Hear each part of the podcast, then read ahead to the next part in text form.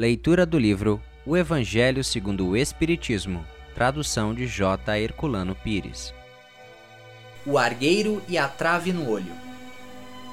Porque vês tu, pois, o argueiro no olho do teu irmão, e não vês a trave no teu olho? Ou como dizes a teu irmão: Deixa-me tirar do teu olho o argueiro, quando tens no teu uma trave? Hipócrita, tira primeiro a trave do teu olho, e então verá como has de tirar o argueiro do olho do teu irmão. Mateus, capítulo 7, versículos 3 ao 5. Um dos caprichos da humanidade é ver cada qual o mal alheio antes do próprio.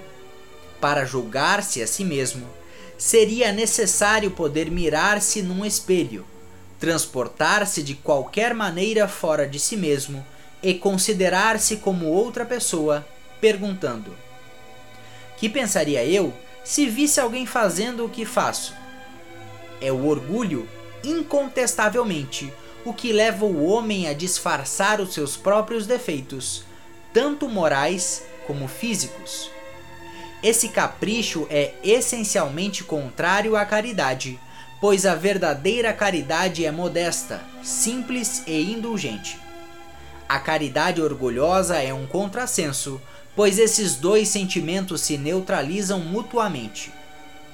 Como, de fato, um homem bastante fútil para crer na importância de sua personalidade e na supremacia de suas qualidades, poderia ter ao mesmo tempo bastante abnegação para ressaltar nos outros o bem que poderia eclipsá-lo, em lugar do mal que poderia pô-lo em destaque?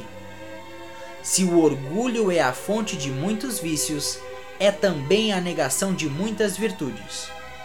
Encontramo-lo no fundo e como móvel de quase todas as ações. Foi por isso que Jesus se empenhou em combatê-lo como o principal obstáculo ao progresso. Muito obrigado por assistir o nosso podcast. Se você gostou, deixe seu like e compartilhe. Dessa forma, poderemos juntos espalhar cada vez mais a luz do Cristo Consolador.